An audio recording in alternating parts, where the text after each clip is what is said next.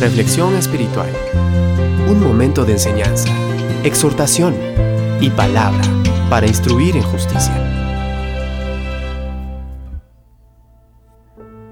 Isaías 5:12 nos dice, En sus banquetes hay vino y arpas, liras, tambores y flautas, pero no se fijan en los hechos del Señor ni tienen en cuenta las obras de sus manos.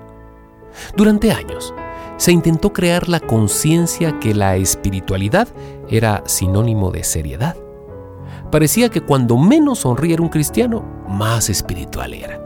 Las fiestas y la risa eran prohibidas. ¿Cómo se iba a desperdiciar el tiempo en cosas tan banales? Todo lo relacionado con el placer quedaba obsoleto y generaciones enteras crecieron pensando que la diversión era algo impropio. En estos tiempos posmodernos, parece que nos pasamos de la raya. En lugar de agarrar un equilibrio, nos fuimos hasta el otro lado. Lejos de aquella rigidez sombría, hoy la diversión está a la orden del día es un condimento indispensable en todo encuentro y si no se incorpora el proyecto fracasa por aburrido.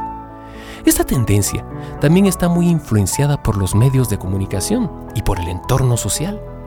Hoy parece que solo se divierten quienes se emborrachan, están con varias mujeres o varios hombres a la vez o tienen lujosos autos. Y lo peligroso es que esta cultura está dentro de la iglesia. Con el péndulo que oscila de una punta a otra, hoy estamos en la vereda opuesta de aquellos años serios. Por eso es tan actual la mirada de Dios. Con su equilibrio y perfección siempre está en el punto medio.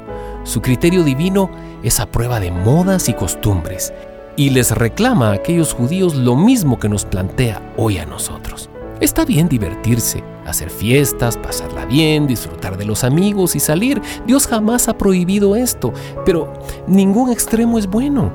Estos hombres hacían fiestas, pero la obra de Dios estaba olvidada. Y esto es lo que Dios censura. Habían relegado a Dios ocupándose de sus fiestas y lo habían olvidado. Cualquier cosa que sea más importante que Dios es un error. Una fiesta, tus amigos, la universidad, el ocio, la familia, los viajes, el trabajo son importantísimos, pero Dios debe ser quien ocupe el primer lugar en la vida. Se puede hacer fiesta, pero mirando la obra de Dios y con equilibrio disfrutar de ambas cosas. Si analizas tus últimos meses, ¿a quién diste la prioridad en tu vida? No le des a Dios las obras de tus fiestas, que Él sea la fiesta de tu vida.